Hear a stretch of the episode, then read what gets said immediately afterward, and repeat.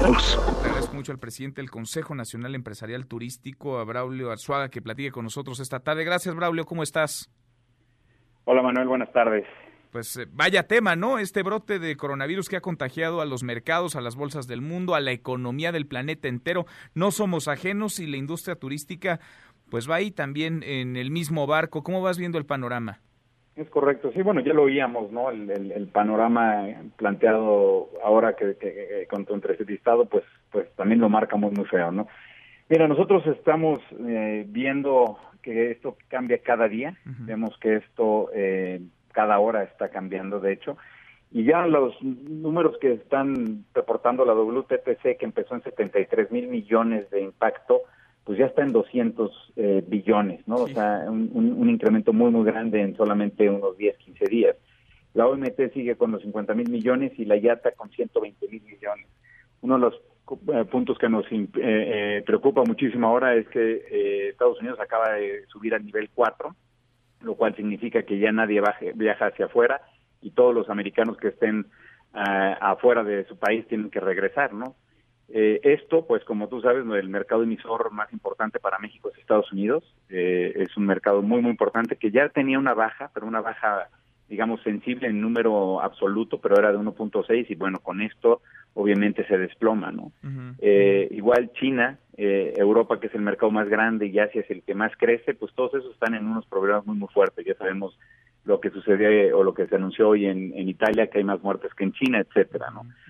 Los planes anunciados por por las eh, por los países son son planes muy importantes y, veíamos ahora se decía que con recursos fiscales probablemente en México no podrían ser.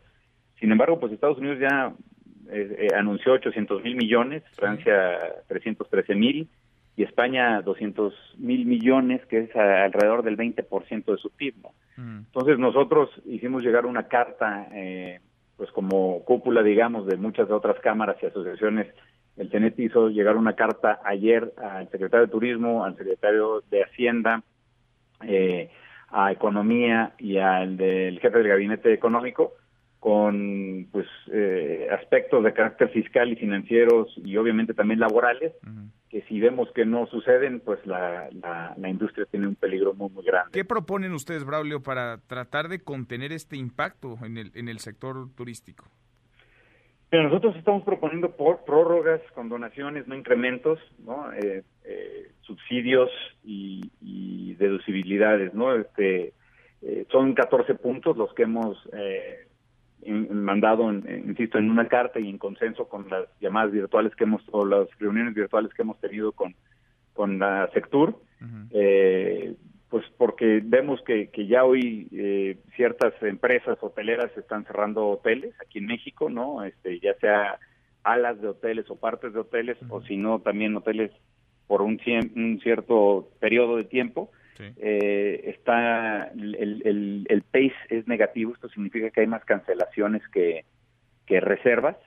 Eh, estamos ya hablando de días solidarios porque obviamente nosotros como empresa también no solamente pedimos, sino también actuamos y tratamos de bajar nuestros gastos fijos y eso pues sí le impacta a todos los que trabajamos en la industria dando días solidarios, pero así podemos preservar más la nómina, ¿no? Mm. Eh, en algunos estados ya hay declaratoria de emergencia y, y los ingresos eh, que se están no se están dando están alrededor de 24, 26% para marzo y para abril, pero las utilidades caen más, ¿no? Caen al 40 y al 44% y esto es derivado, pues, insisto, como a gastos de nómina que estamos tratando de mantener, pero también gastos caros de, de, de energía, ¿no? Entonces, Específicamente, perdón, estamos dando, eh, estamos pidiendo prórrogas en, las declaraciones, en la presentación de pagos eh, provisionales, en, el IMSS, en el Infonavit, con donación de algunos impuestos, eh, deducción inmediata en construcciones y demás. Lo que hicimos fue, durante la emergencia pusimos unos, unos, unos peticiones que creemos que deben de activarse ya y una vez pasada la emergencia, otras.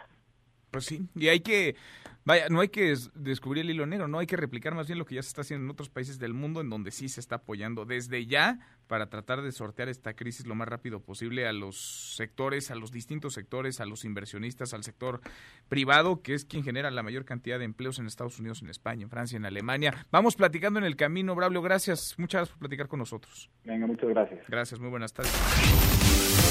Mesa para todos.